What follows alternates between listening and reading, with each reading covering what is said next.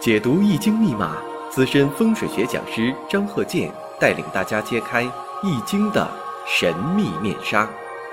周易新天地，五行解奥秘。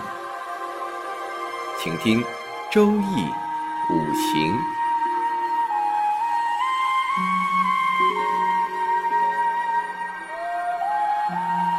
上山微电台荣誉出品。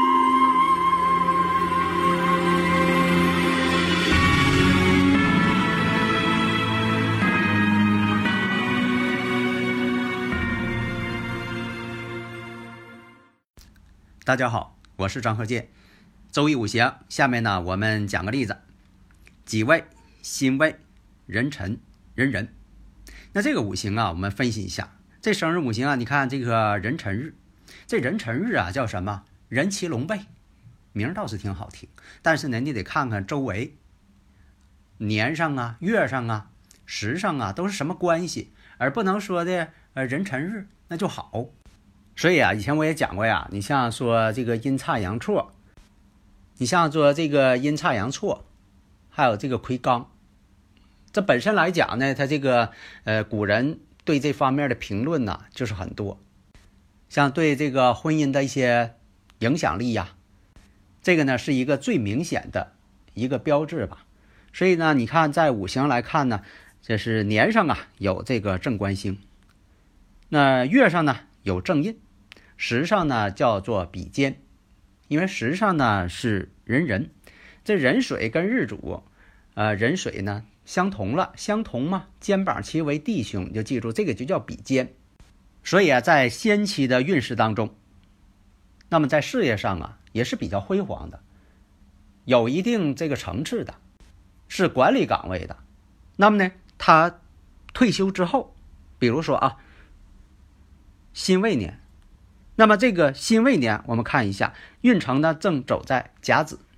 那辛未年的对他来说呢，福银了，年上是未土，月上呢又是未土，出现这种情况，跟月柱呢还相同，完全福银了，跟月柱。那比如说到了这个壬申年，七十四岁的时候，呃，壬申年这种情况，又会出现什么呢？所以现在啊，有很多这个听友朋友啊，总是在问说的这个官煞、官星偏官星，啊正印偏印、正财偏财星、比肩劫财星，都是一个什么表现？伤官食神的都是一个什么表现？这个呢，你说我要是笼统的定义呢，有的时候啊不能概括全面，又不形象，所以我琢磨半天，我说这个能不能用这个《西游记》里边的人物啊进行一些定义？让大家呢好好理解，但一想吧，你说这个《西游记》里边人物呢，又有这个猪八戒，你说这个猪八戒的形象又不好，那比喻出来呢，可能呢，让大家呢又很反感，又不能接受。所以啊，你像这个老听友朋友啊，以前这个听过我很多课呀，呃，我那里边呢其实都讲了很多了。你要是呃一直在听啊，你可能都听会了。你现在已经在这方面已经是在五行学上是融会贯通了，就怕你刚听。你要刚听呢，肯定有些地方呢听不明白。为什么呢？这就像说已经讲到这个大学课程了，你说这个前边这个中学课程、小学课程都落课了，啊，乘法口诀还不会背呢，那你说这个听起来就费劲。所以啊，我就希望呢，大家呀别落课。啊，如果说的刚听的课呀，刚听啊，你就听听我以前讲那些，那都是有些基础啊，一步一步的讲啊，所以我就这个用《西游记》的人物啊，进行一些呃举例说明，希望大家呢能够听懂。以前落课的朋友呢，希望呢再听听以前的课程，把这个课补回来，别落课呀。下面呢我就讲一下啊，咱先说这个唐僧，唐僧呢这个一些做法性格。用什么来比喻呢？就说的正印跟偏印，这个印星用什么来比喻吧？用谁来比喻吧？咱用这个唐僧，因为什么呢？印星太旺，咱说是极端的情况啊！你别说的这个呃五行当中又有印又有这个官星又有财星是怎么回事？咱说极端性质的，极端性的，比如说啊，这个人印星为主导，非常旺相，那这个呢跟唐僧有点像了。为什么呢？你说那人呢是好人，但是啥呢？办事啊特讲规矩啊，不，你不论是生活也好啊，是这个做事情也好，就是呢印这个规矩。你说不管什么呃什么困难，他一定要把这个呃任务完成，遵章办事儿嘛。你像这个孙悟空啊，你说这个是妖怪啊，见着妖怪他就打，但是呢，唐僧呢？不问是对还是错，因为他这个右眼凡胎，他也看不出来谁是这个哪一位。只要是啊，孙悟空犯了规矩了，那就是念紧箍咒。那么呢，咱再说一下这个孙悟空。孙悟空呢，用什么来比喻呢？你就像这个偏官七煞，还有这个呃有伤官啊，反正就是说什么呢？呃，官煞星或者是与这个伤官太重，他呢就说。孙悟空的表现呢，就有点趋近于这个方向啊，可以用这个呃两种五行来代表他。你看这个呃仙妻呀，你像说这个封他为弼马温，他一听这个弼马温这官儿啊太小了，他马上就不干了，非要这个大闹天宫不可呀。而且呢，嫉恶如仇，见着这个妖怪就想打，谁也拦不住，念紧箍咒他也打，这就表现出来了伤官的这个反抗心理。还有什么呢？嫉恶如仇的官煞心理，这个杀生呢，像什么呢？像这个财星比较重的人，为什么呢？一心呐，就说的这个希望这个团队要好。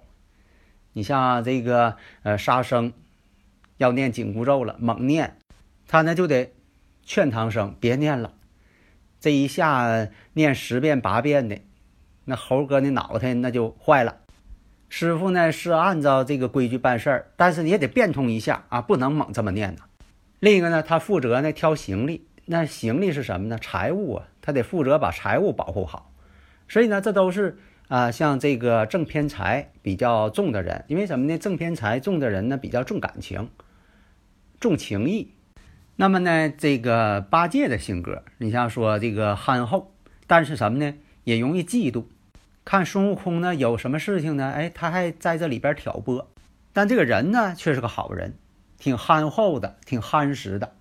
这个呃，喜欢这个高老庄的高小姐，那是说的这个实心实意的啊，宁可到人家去干活，哎，活还挺能干，闷头干呢，拿个大耙子这一搂啊，这个地就给你种好了。虽然说的呃能吃一些，但是也能干活，闷头干活。他没有呢，孙悟空那个机灵劲儿，但是呢，也有自己的性格。所以在这里呀，我就讲了这个大家耳熟能详的一些故事，让大家深刻理解嘛。这样你就可以分析一下了。你说这个呃，哪一个五行表现出来这个官煞的这个性格啊，伤官食神的性格啊，正偏印的性格啊，比肩劫财的性格啊，啊，正偏财的一些什么特征啊？这慢慢的你就可以理解了。那么你像刚才说这个五行，己未、辛未、壬辰、壬壬，这个年轻时候啊，中年时期呀，也是这个非常有作为的人，也是管理阶层的。那么这个退休之后呢，想要自己呢再打一片天下，所以在这个辛未年的时候呢，就想要啊自己呢再呃做个事业，但是呢，在这一年当中啊没做成。为什么他要做事业呢？印星到位了。生服自己了，让自己变旺了，但是呢，没有做成。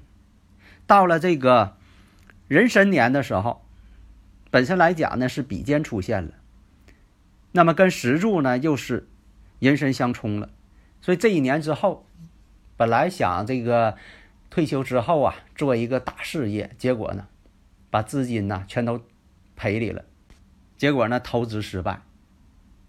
其实呢，有的时候谁想要干什么呢？他跟这个五行啊有一定关系，啊，他不是说的，呃，像有的人说的啊，在以前，那你怎么怎么地了？有的时候给当事人说的吧，当事人都不知道啊是什么事情。你要说以前的事情呢，你必须得当事人呢得确实能证实是那回事儿，你别说的连当事人都不知道。所以有些事情呢，就是说必须呢能够认证。